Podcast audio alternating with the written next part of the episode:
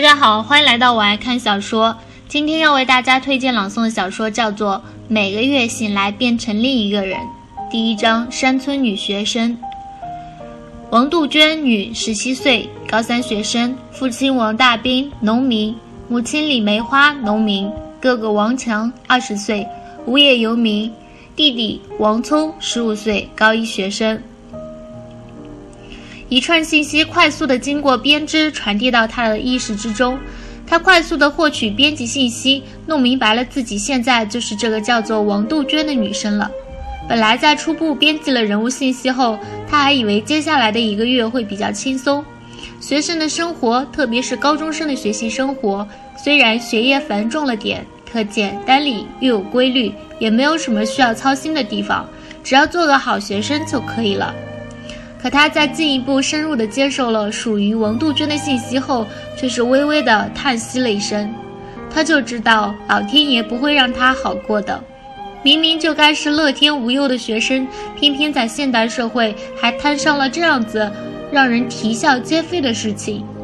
都是高三的学生了，父母竟然为了大哥王强的婚事而让王杜鹃退学，嫁给隔壁村落的一个官夫。这个官夫说起来也没什么大问题，手脚齐全。之前的妻子也是因为难产一尸两命，却比王杜鹃大了足足二十岁，如今就已经三十七岁了。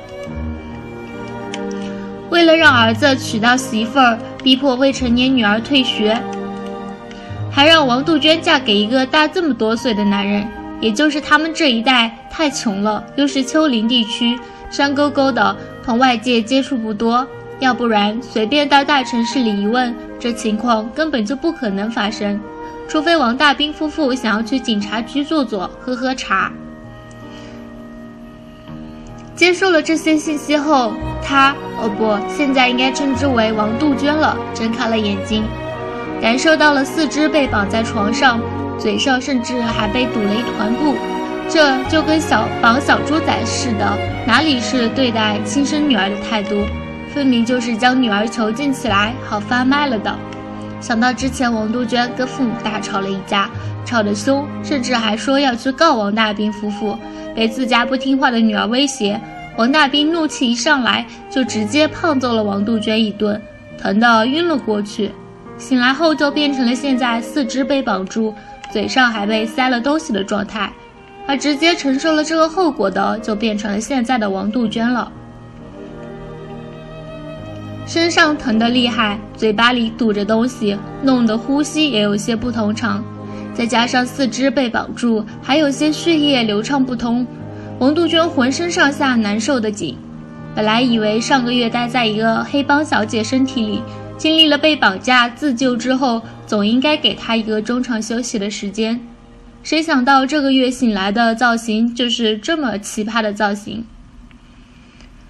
王杜鹃深呼吸了一下，调整了一下呼吸的频率，压下身体的疼痛，努力转动着脑袋，打量着自己的造型，想看怎么给自己解开这绑着自己的布条。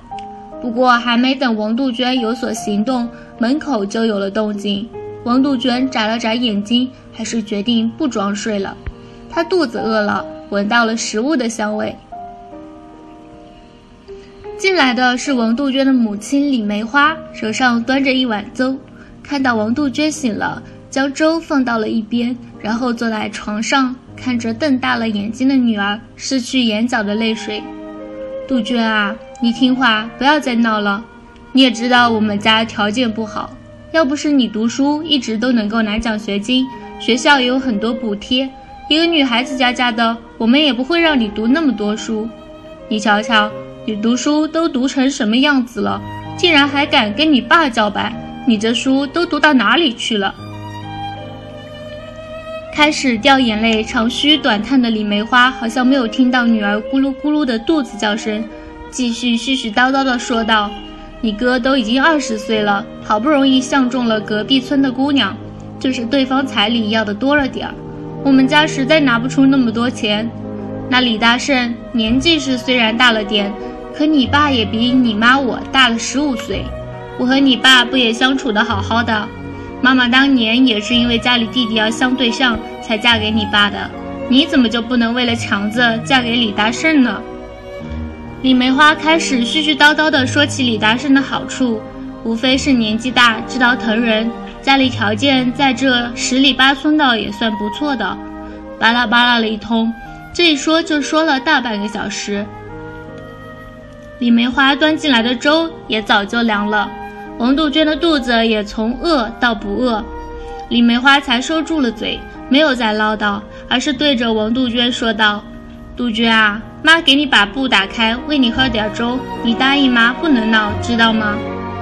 王杜鹃想着自己现在伤痕累累、身体虚弱、四肢无力的状况，点了点头。嘴上的布被拿走后，李梅花见王杜鹃果然没有哭闹，竟然又要大说特说的架势。杜鹃啊，你这才乖，你要是想通了。我就把你爸喊过来，给你松绑。你爸绑着你也是怕你真的将事情给闹大了。你哥好不容易向了门亲事，可不能就这么被耽搁了。我饿了，王杜鹃不得不打断李梅花的长篇大论，眼神盯着一边的粥。我不闹，你给我把手上的布条解开，我自己喝粥。李梅花确实是个好母亲。只是这个“好”字是对儿子而言的，明明自己就是女人，可对于村落中因为封闭而加诸在女人身上的不公，却没有丝毫的委屈，甚至在年年岁岁中也不自觉地成为了这秩序的拥护者。王杜鹃觉得李梅花的身上满是悲剧，可李梅花自己却不这么觉得，甚至只要想到长子马上就要娶媳妇了，这心情就美得很。当然，前提是王杜鹃不要再闹了。只有将女儿嫁给李大胜，才能够凑到足够的钱给强子娶媳妇儿，还能够把房子给重新倒腾倒腾，办一桌体面的酒席。杜鹃，你答应嫁给李大胜了？你答应了，妈就给你松绑。你给我松绑，我要一个人静静待两天，两天后我再告诉你答案。王杜鹃想着，现在这情况能拖一天是一天，总得吃饱喝足了才有力气逃跑。她可没有那么大的情操，为了哥哥能够结婚，就赔进去自己的一辈子。杜鹃，你又想跑了？